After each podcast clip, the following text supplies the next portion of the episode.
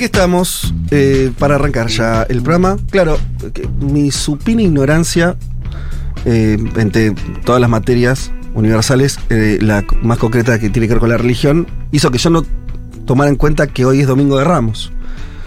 Y por eso me encontré con una procesión en la puerta de la radio.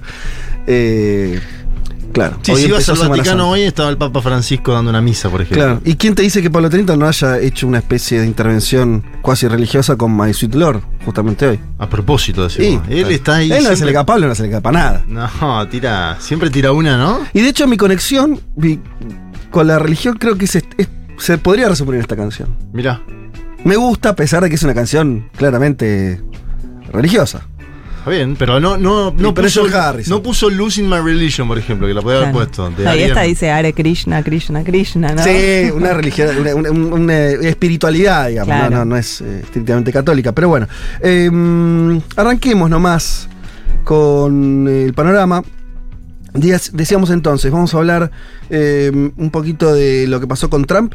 Eh, un gran jurado de un tribunal en Nueva York votó a favor de acusar penalmente a Donald Trump por comprar el silencio de una actriz porno ante las elecciones de 2016. Esa es la noticia.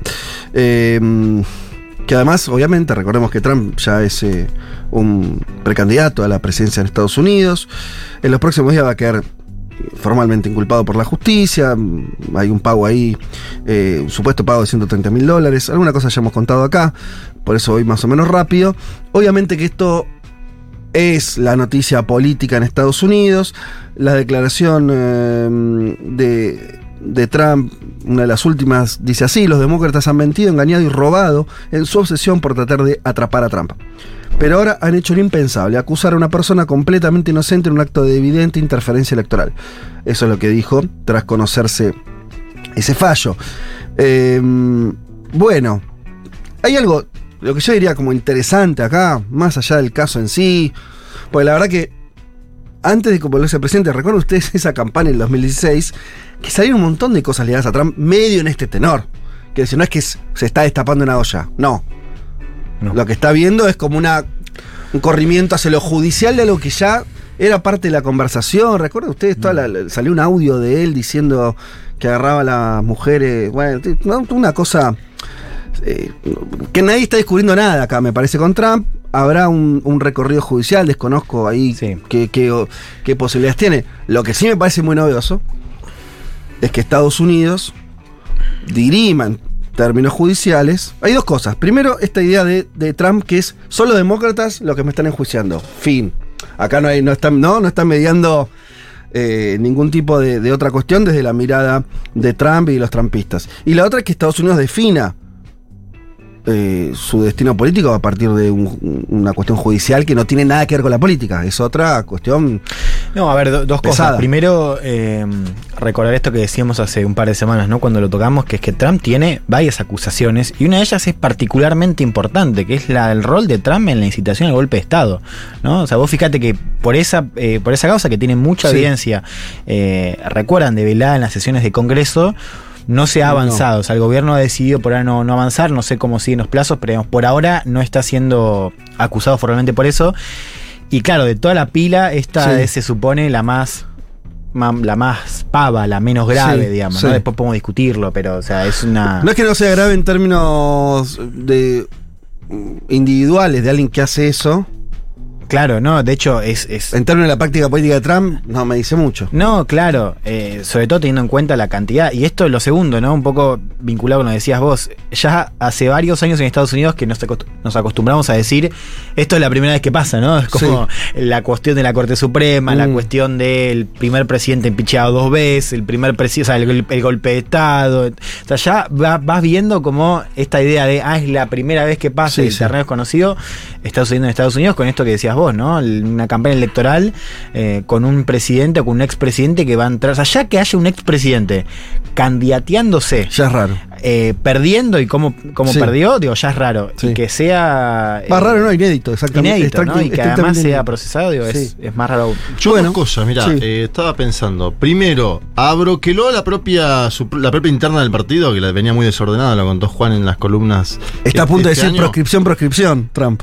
Bueno, De Santi dice que la actitud del jurado fue antiamericana. De Claro. Santi, ¿no? Sí. Es opositor dentro de la interna. Mike Pence, que fue su vicepresidente, que también es opositor a Donald Trump, terminaron peleados por precisamente la invasión al Capitolio. Mike Pence dice que también es una persecución política. Es decir, con todo esto, como sucede muchas veces cuando es juzgado o, o se, se juzga a un dirigente de este tenor, termina broquelando a, a un sector de su propio espacio político. Y lo otro, lo del martes. Yo digo, estamos yendo una imagen el martes donde el tipo va a poner las huellas dactilares. De eso habría fotos. Se sacó el tema de las esposas, eso aparentemente no está. No va a ocurrir. Pero huellas dactilares, va a tener que ir a declarar el día martes, se va a tener que trasladar desde su mansión en Mar-a-Lago hasta Nueva York, lo cual también va a ser una escenografía, va a estar todos los medios cubriéndolo. Digo, va a ser algo importante esto en la, la semana que inicia en términos políticos. Va a ser la noticia Sí. de, de la semana, sin Esto lugar a duda. termina, acuérdense, en un evento en el Instituto Patria con eh, o sea, este Slofer, Relación Medio Justicia, Proscripción, Cristina, eh, Vivi Netanyahu, ¿no? Mira, que lo to- todo, tocar esta todo se semana está, y- todo se está redefiniendo, Juan, así que ¿quién te dice? Em, Sí, va a ser todo bastante espectacular, me imagino. Las imágenes por venir de esta semana. A mí lo que me impresionaba es que sea juzgado por algo de la campaña y no por algo, por un acto de su gobierno, ¿no? Por esto bueno, que un dice- poco lo que sea Juan. Claro, eso me parece bastante raro como para tomar como parámetro de por qué se enjuicia a un expresidente. ¿Por algo de una campaña? O sea, en todo caso creo que las explicaciones que tiene que dar es cuando comete un acto de Estado, como que va en contra de, la legislación, pero en la campaña llega hasta este punto, o sea... Bueno, y, está toda la cuestión de, justamente el, asalto al Capitolio que mm, es, su final de, la presidencia y que eso no haya tenido mayores...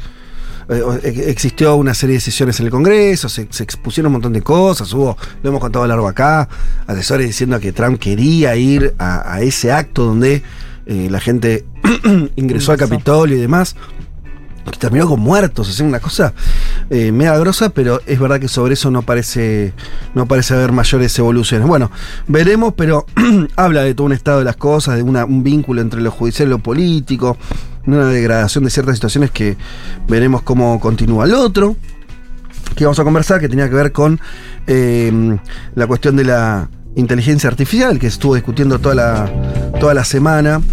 Va, toda la semana, eh, un poco más eh, atrás también, pero eh, decíamos que, que en los últimos días em, hubo una discusión más o menos pública entre algunos pesos pesados.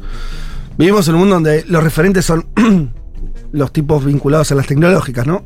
Perdón. Bien. Vinculados a las grandes empresas tecnológicas, ahí tuvimos a, a Elon Musk eh, criticando abiertamente eh, el desarrollo de, la inteligencia artificial, su uso en términos masivos, una carta firmada por él y por eh, muchas personas más vinculadas a, a- a esas áreas, donde pedía seis meses de pausa eh, hasta que estas mismas personas se pusieran de acuerdo en cómo regularlo. Es muy gracioso esto, pero digo, cualquier confusión con la democracia es solo una confusión, ¿no? Te das cuenta después que cómo piensan que se gestionan los problemas es en, cuartos eh, cerrados con, muy pocas personas. Está eso. Eh, rápidamente salieron ahí a, avisar eh, y a señalar que Musk tenía una empresa justamente vinculada a esto. Entre el 2015 y el 2018 la vendió.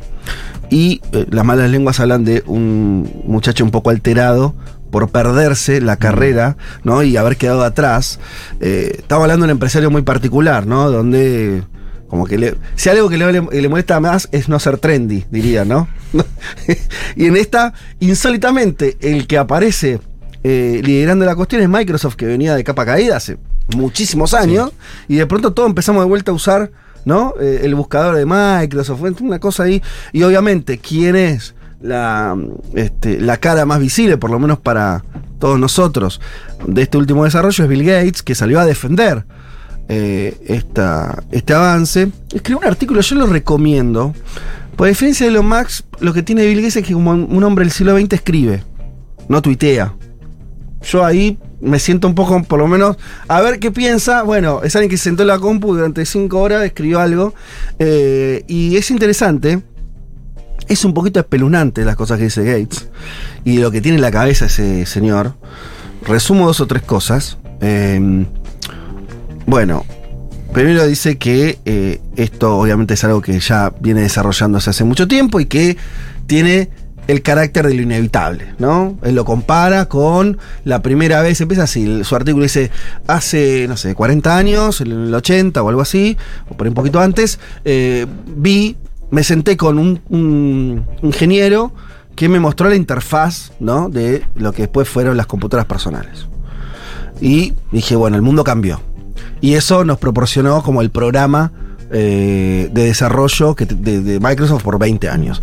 Eh, el, otro, el otro momento que nombra, no me acuerdo si es, este, es, algo similar vinculado a Internet o alguna cosa así. Bueno, ahora dice, esto va a ser mayor todavía, este cambio va a impactar en toda la economía. eh, va, va a rediseñar el mundo del trabajo, va a rediseñar el mundo de las comunicaciones, bla, bla, bla. Eh, eso lo da como un hecho. Después lo que dice es, bueno, no habría que tener mucho miedo porque él ve una serie de aplicaciones virtuosas que seguramente lo tiene. Eh, hay una que nombra que tiene que ver con las cuestiones médicas, yo la leí en otro lado también. Parece razonable en el sentido de que una inteligencia artificial puede detectar, y ya lo demostró, hay algunos estudios ahí eh, en Estados Unidos donde le dan básicamente a, a un a una de estas programaciones de inteligencia, inteligencia artificial una serie de datos masivos de 10.000 pacientes que desarrollaron algún tipo de cáncer y que la medicina tradicional detectó tempranamente, decirte, el 13% y la inteligencia artificial detectó el 40%. Decís, bueno, che, mirá, eh, por patrones que no son visibles para la mente humana o no son posibles de detectar por, este, por un médico de carne y hueso, pero sí por esto. Van ahí, decís, bueno, ¿por qué te vas a oponer a eso? Y bla, bla, bla. Claro, obviamente que mm, el propio artículo de, Gates dice, bueno, hay otra cosa que es, eh, lo, lo separa entre los usos más o menos normales o masivos que puede tener la inteligencia artificial con el diseño efectivamente una inteligencia que empieza a tomar decisiones en forma independiente a los deseos de un humano. Dice, para eso falta tiempo, pero hacia ahí vamos, y es lógico preguntarse eh, sobre eso, o sea, sobre la, no sobre ya la ética, sino sobre las- nuestra propia supervivencia y de qué manera los humanos pueden o no, y Gates lo deja abierto, estar al comando de eso. Podés o no estar, ¿sí? Eh, al comando de, de esa super máquina, por así decirlo. Eh, y, y ahí lo interesante, yo me quedé pensando, no sé qué piensan ustedes, que, claro, el tema es, bueno, está, ¿quién controla el, esto? Como en su momento, ¿quién controla Internet? O no, pensemos en grandes desarrollos. Y el tema, ¿no? Que se, que se presenta es que decís, no parece que haya nada. O sea, di- dicho de otra manera, no parece hoy que hablemos de Occidente un rato y después yo digo lo, que quiero decir de verdad. Pero en Occidente no parece haber instituciones que estén a la altura de poder controlar semejante avance.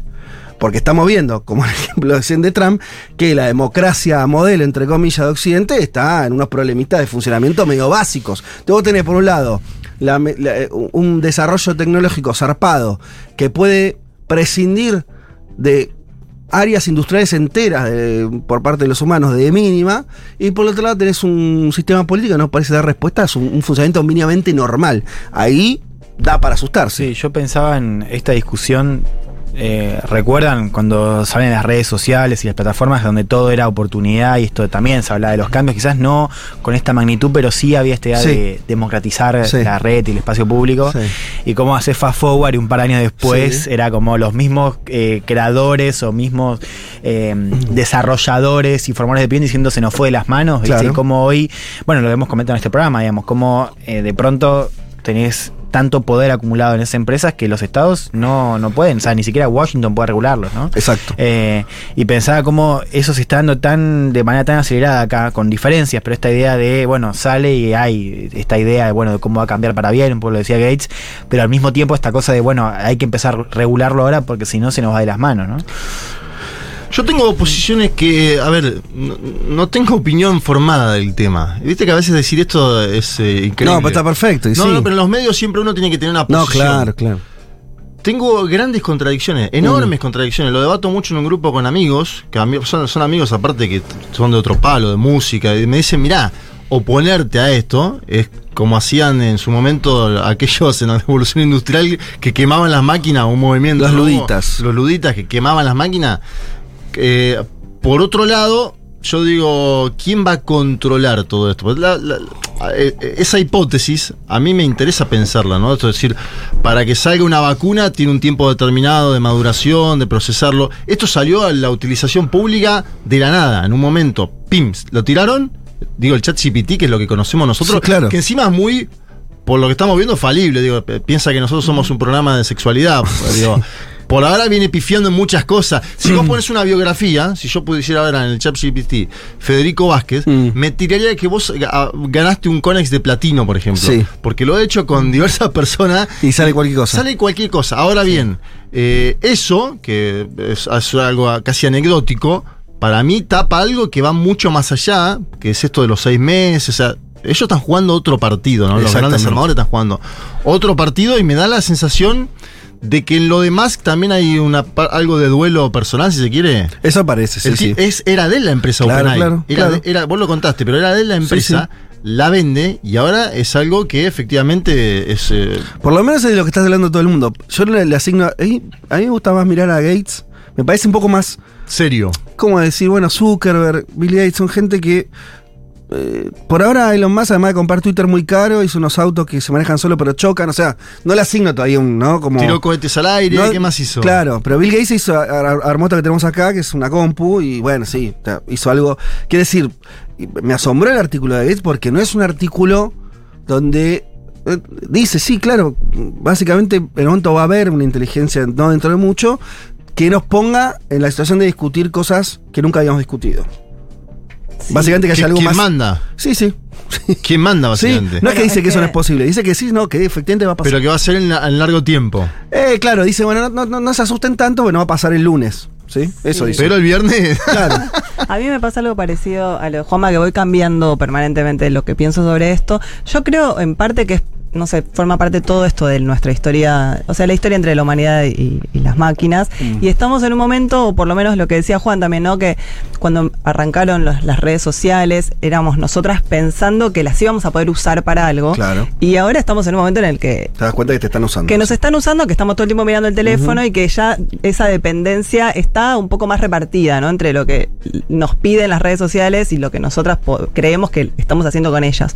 Y me parece que la inteligencia artificial viene a plantear un poco esto de que en un principio toda la tecnología, la creación de las computadoras, de los teléfonos, era como una prótesis de los humanos. O sea, nosotras las usábamos para volcar en ellas cosas nuestras y que ahora cada vez empieza a transformarse más y pasamos a ser nosotros humanos los que tenemos que intervenir o editar esas inteligencias. O sea, las inteligencias van a tener una autonomía y una capacidad de, de análisis de datos y un montón de otras cosas que vamos a ser los humanos los que tengamos que editar, eh, pedirle algo específico, relacionar. Hace poco estuve en una conversación sobre esto con Jorge Carrión, que es un, un autor español que trabaja mucho sobre inteligencia artificial, y él decía que ahora, en este momento, digamos, espacio-temporal, todavía las inteligencias no saben relacionar. Vos podés pedirle una bio y te la escribe bien, Claro, pero si sí. le pedís, comparame la bio de Obama con la de Mahoma, te dice cualquier Claro. cosa. Entonces, ahí todavía es interesante lo que nosotras podemos interpretar, las asociaciones que podemos hacer y no podemos dejarle eso a las máquinas. Y también yo lo que veo cuando chateo con el GPT es que sintácticamente funciona muy bien, pero semánticamente funciona muy Mm. mal. Entonces, somos capaces de, no sé, convivir con una inteligencia que genera frases coherentes, Mm. pero esas frases no tienen sentido. Claro. Entonces, ese sentido todavía como humanos somos nosotras los que se lo tenemos que poner. Sí, hay algo que, que dijeron todos, que tiene que ver con quién controla, que para mí siempre, para no perderse mucho, o sea, cada vez más esto tal vez no sea una cuestión de técnicos, sino una cuestión política. Básicamente, ¿quién tiene el poder? ¿Quién controla? No estoy pensando ya en la disputa humanos-máquina, sino dentro de la comunidad de los humanos, ya hay que hablar así, lindo, dentro de la comunidad de los humanos, ¿quién toma las decisiones respecto, por ejemplo, a esto? Y vos ahí, para mí está este panorama. Las democracias occidentales las tenés en el estado este que, medio catatónico que estábamos describiendo. Después tenés una, una serie de hiper elite eh, internacional, en la que está Gates, más, cinco chabones más, eh, que, bueno, tienen sus decisiones autónomas, semi-autónomas, relativamente autónomas respecto a los estados, y toman decisiones. Son ellos los que deciden. a- Sí, y sobre el software y sobre el hardware también, ¿no? Tienen el, el control de esos aparatos que se programan, no lo tienen las Totalmente. democracias. No, claro, por eso ahí tenés un, un segundo. ¿Saben dónde yo, si yo tengo que ser totalmente frío analítico y pensar dónde puede estar el freno por parte, o el control, por parte hoy, ¿eh?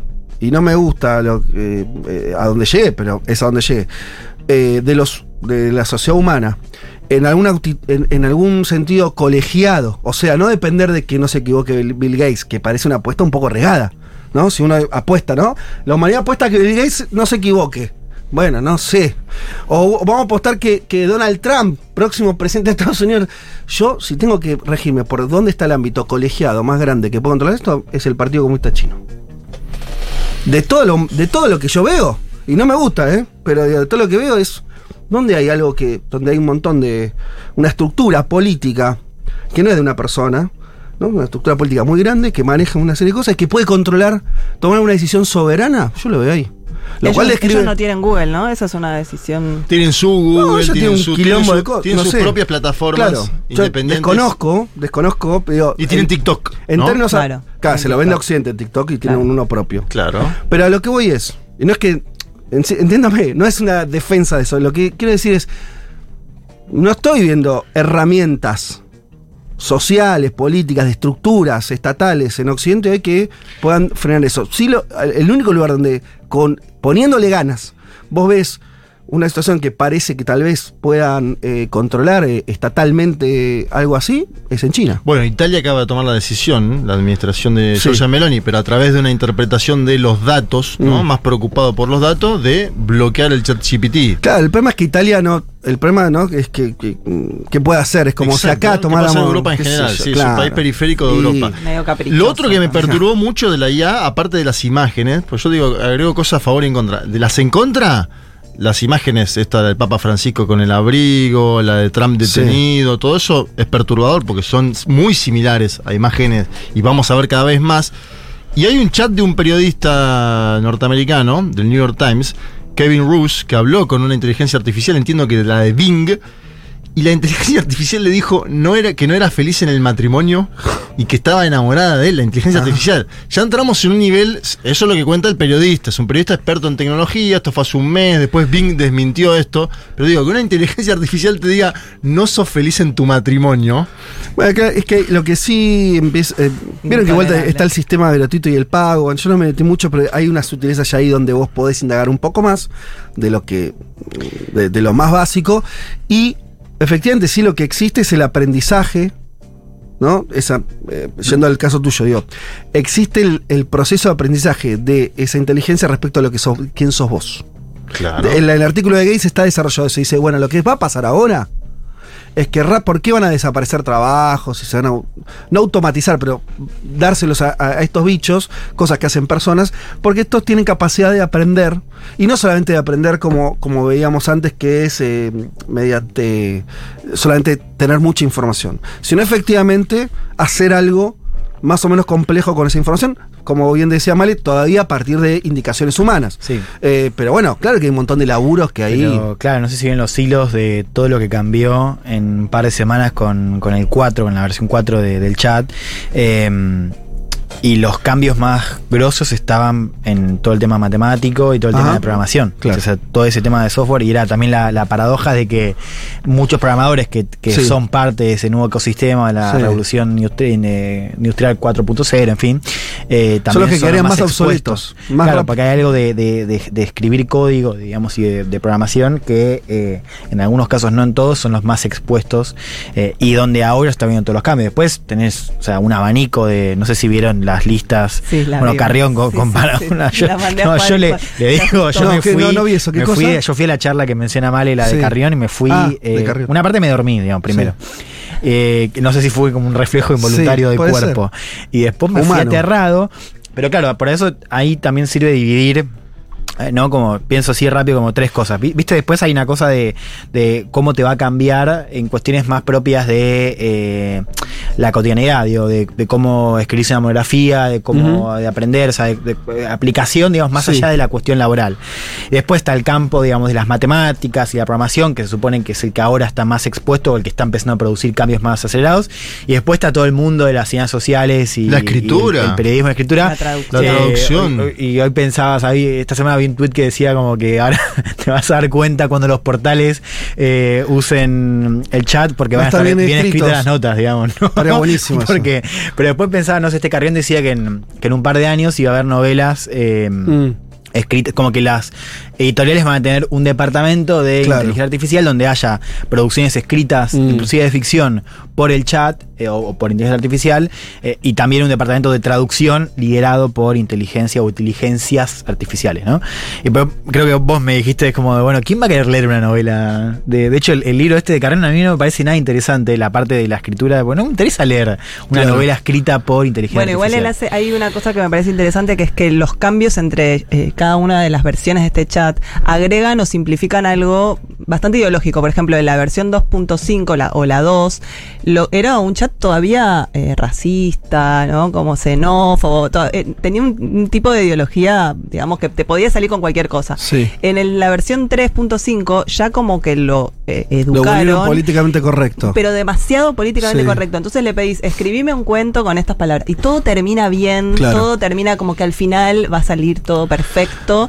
Y bueno, eso me parece que en nuevas versiones va a estar. no- o sea, la inteligencia artificial tiene ideología, digamos. Claro. Pensemos también que lo que recibamos de ella eh, tiene un filtro que lo están poniendo las personas que controlan. Bueno, es que eh, grande- yo vuelvo a eso porque me parece que cuando Juan cuenta de la angustia que siente, que, que, eh, le, le va a pasar a los que lean un poco más y esta cosa de cierto futuro eh, distópico, y- al final lo que te angustia es tener hoy la certeza de que no existe un poder político que controle eso en, en defensa de tus intereses. Eso es lo terrible acá. Si no estaríamos hablando de un avance tecnológico, ¿entendés? Como los miles que hubo, más fuerte, menos. Pero el problema que nos está faltando es, es otro. O sea, el problema no es, global, decís vos. sí, global, local, la que quieras. Quiere decir, la- la idea de que no tenés representantes políticos que eh, tomen decisiones donde estén expresados tus intereses. Eso para mí es lo- la angustia, que ahora va, va a aparecer con esto o puede ser con otra cosa. Yo recuerdo una sola, una- un solo ejemplo, contraejemplo. Eh, la bomba atómica existe hace 90 años más o menos. Dentro de poquito va a ser casi un siglo. 80 ahora estaría más o menos. También, por supuesto, se utilizaron en Hiroshima y Nagasaki, ni bien se Dos descubrió. veces. Ok, está. Después no sonó más. Eh, todos sabemos que potencialmente destruye a la humanidad, al, planeta. ya eh, la humanidad puede hacer mierda, se puede hacer mierda a sí misma y, y, todo lo que, lo que está vivo. Y nosotros todavía no tenemos un temor, más allá de las cosas que pasaron ahora con Ucrania y demás, pero en estos 80 años descansamos en la idea de que ese arsenal estaba en manos de los estados que a su vez, bla, bla, bla, y por lo tanto hay una mediación ahí política que vos te dejás dormir tranquilo, así, bueno, no va, no es que, no es random, no es que mañana...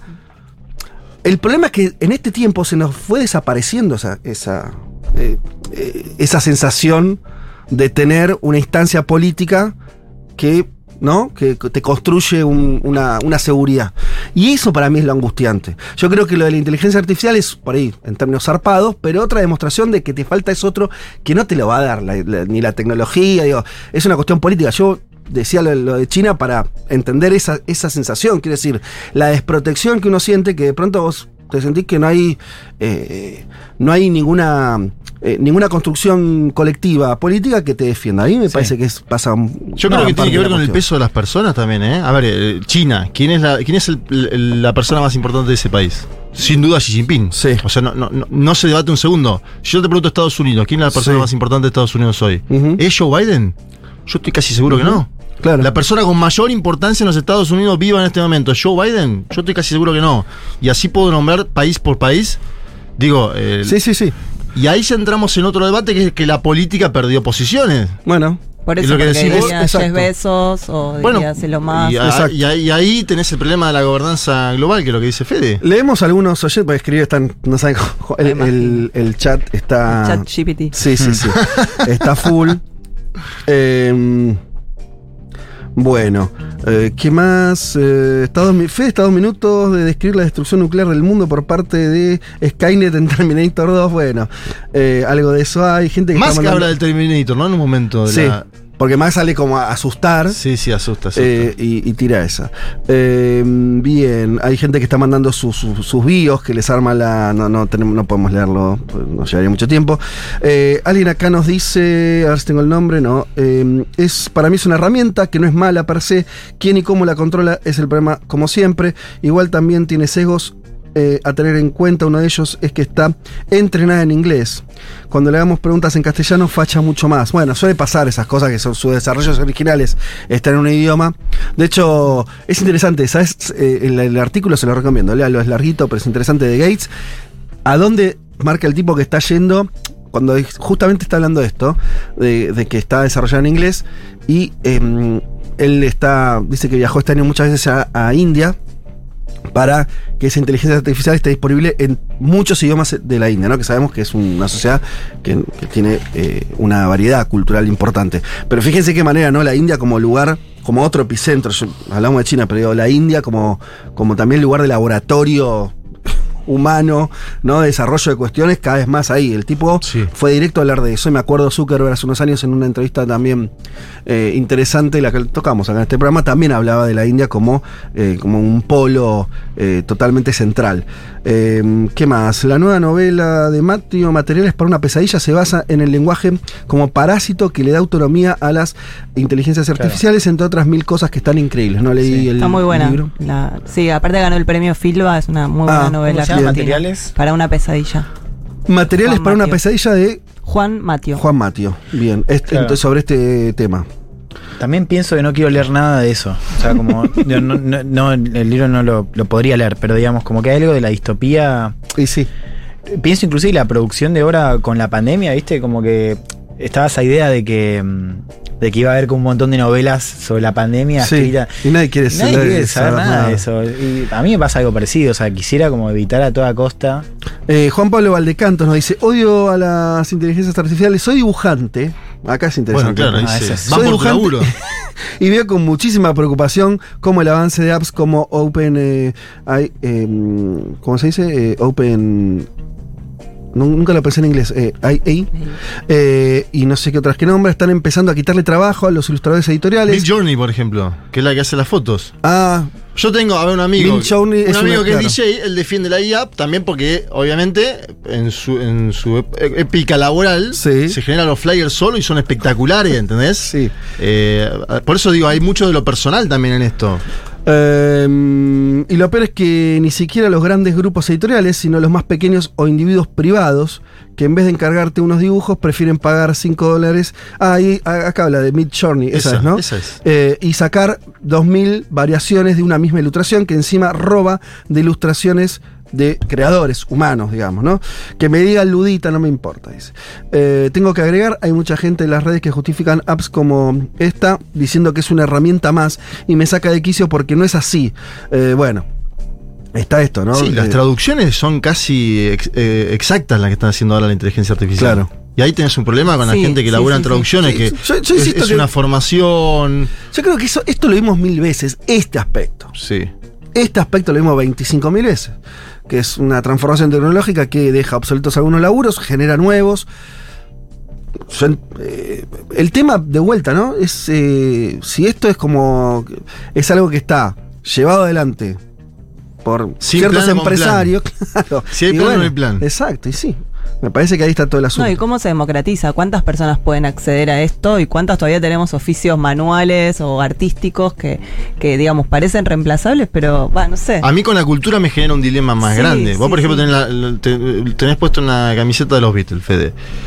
Dice, a ver, yo vi el otro día un video de con la voz de Eminem, que no era de Eminem, Sí. pero era creado por una Hay uno de inteligencia Charlie artificial. también Una circulando. Bueno, están circulando muchas cosas Sí. que te lleva a producir un contenido de letra muy similar a que- al, al que escribe un autor, suponete que yo le pido dame una letra al Indio Sí. Solari, me va a hacer una letra al Indio Solari Sí. sobre tal cosa, Sí. y después se le va a poder poner la voz del Indio Solari en simultáneo. Sí. Bueno, ahí hay una cuestión que es muy demencial, que es la, la obra inagotable, la obra infinita. Una, un, un tipo que hace música, o que escribe libros, nace en un momento y muere en un momento, y deja de sacar música porque murió biológicamente. Sí, yo, ahí, yo creo que, que ahí. Yo no veo. Me debo estar equivocando. No veo un problema por esto. Mira, te voy a decir. Que A es. eh, un poco lo decía Juan este día. Bueno, yo no tengo ganas de leer una novela.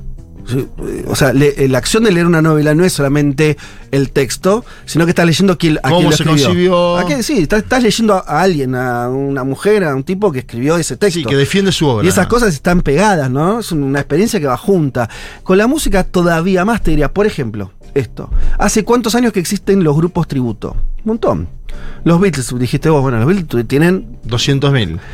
Y la verdad que no hay nada...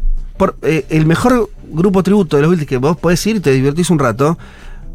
Dígame si a alguien le parece semejante la experiencia esa a haber visto eh, a los Beatles en, en, no sé, tocando en el año 66. y la verdad no tiene un pedo que ver. Cuando escuchás, eh, escuchás a los Beatles, no pones play a un disco de una banda tributo. Bueno, Exacto. por eso. Pero Entonces, ahí, hay algo ahí ahí- está el dilema, ella lo planteó. Sí. Cuando escuchás, si yo te pongo la misma voz de John Lennon Sí. cantando otra cosa y te lo ofrezco como novedoso, te lo, lo- lo planteo así porque me da. Si aparece una nueva novela Sí. de Gabriel García Márquez. Claro. No, de- No, igual ahí empezamos, entramos en- Pero- en, el terreno de qué hacer con la inteligencia artificial y los muertos, que es otro capítulo, Claro. ¿no? Porque, no, bueno, pero yo digo, mira, te- pero te- yo creo que hay ejemplos de donde eso al menos no impregna, no nos entusiasma de la misma manera. Pasó, eh, siguiendo con los Beatles, en los 90 se hicieron Sí. un documental, obviamente Lennon ya estaba muerto hacía rato, y encontraron una cinta de él y con eso hicieron una canción nueva, los otros Beatles. Free a saber. Sí. Sí. Qué temazo, me Bueno. acuerdo. Sí. Sí, está lindo, es disfrutable. Nadie tuvo, o sea, eh, al mismo tiempo no es que eso. No fue lo mismo, y decís no, pero por supuesto que no. Pero no por una cuestión nostálgica. Mirá que A me uno- acuerdo cuando salió, me genera duda lo que decís, ¿eh? Me acuerdo que fue un boom de venta. Pero te estoy hablando que to- el- Muy mainstream es igual todo. to- tocando, agarrando algo que efectivamente había cantado Lennon. Sí, es verdad. Y, y la música se la ponen los otros tres. Después, o sea, sí. súper orgánico, súper real en un punto. Sí, sí. Y al mismo tiempo no lo era. Al mismo tiempo era una especie de juego. ¿Sí? No, no tenía nada que ver con, no era un tema nuevo de los Beatles en, en algún sentido. Bueno, en fin, qué sé yo. Obviamente que el tema da para un montón, siguen cayendo muchos este, mensajitos. Eh, hay un meme espectacular que dice, estos empleos se perderán con la inteligencia artificial y nombra varios empleos calificados como programadores, matemáticos, científicos, cientistas políticos y demás. Y luego dice, la cara de mi tío, que es gasista matriculado y aparece un viejo riéndose. Es maravilloso. Reemplazamos Data Analytics, pero no podrán con los plomeros gasistas y demás. Bueno, hay algo de eso. Hay alguien que, no me acuerdo quién dijo algo que me, me causó gracia, que es, ahora hay mucha preocupación porque están viniendo por laburos de sectores medios calificados. Va a hablar, no sé, el traductor, por ejemplo. ¿no? El cognitariado.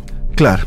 Y, y- ahí puede haber una venganza, ¿no? Del trabajo manual. O del trabajo con cierta personalización, para decirlo de una manera. Hay algo ahí interesante, ¿no? Hay Sí, hay mucho- una broma. muchos laburos súper calificados que en realidad es verdad que son medio reiterativos. Te la exagero, incluso vos hablaban de la traducción. Bueno, yo no sé por qué sea tan grave. Si, le- si logra una máquina traducir muy bien, ¿no? Este, qué sé yo. Bienvenido sea en un punto. Eh, pero bueno. Hay una broma en Twitter sobre los plomeros en 20 años, que no va a Mm. haber plomero porque todo el mundo va a ser creador de contenido. Viste que estamos yendo en una dinámica. Sí, sí. Y eso, ojo con eso otro. La inteligencia artificial que empiece a programar contenido. Nosotros ahora consumimos un tipo que te habla en YouTube. Vos pones YouTube y el Sí. tipo te habla de política, de lo que quiera, de humor, de fútbol. La IA en 5 años.